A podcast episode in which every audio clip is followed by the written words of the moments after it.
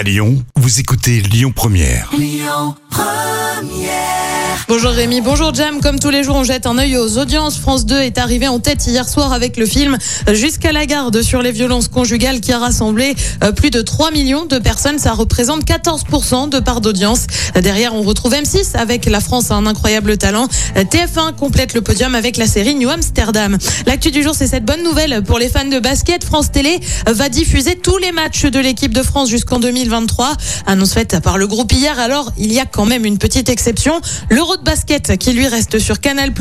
Il était prévu cette année mais a été décalé en raison du contexte sanitaire à l'année prochaine. En attendant les matchs des Bleus en basket et en clair, ça débute dès demain avec les qualifications de l'équipe de France masculine pour la Coupe du Monde dans deux ans. C'est sur France 4. Les Bleus affrontent le Monténégro à partir de 20h20. Et puis vous avez peut-être un douloureux souvenir de cette lecture au lycée Madame Bovary de Flaubert. Eh bien, France 2 adapte le livre en film. Le nom Emma Bovary. On le rappelle, le roman a lui été publié en 1857. C'est pas vraiment la première fois hein, que France Télé euh, propose une adaptation d'un classique littéraire. On le rappelle, France 2 a diffusé une série adaptée de Zola Germinal qui a rassemblé euh, plus de 3 millions et demi de personnes en moyenne. Côté programme, ce soir sur TF1, c'est la série Rebecca. Sur France 2, c'est envoyé spécial avec un dossier sur le prix de l'énergie, mais aussi sur Nicolas Hulot et les accusations d'agression sexuelle. Euh, Sur France 3, c'est le film hostile. Et puis sur M6, c'est le meilleur pâtissier et c'est à partir de 21h05.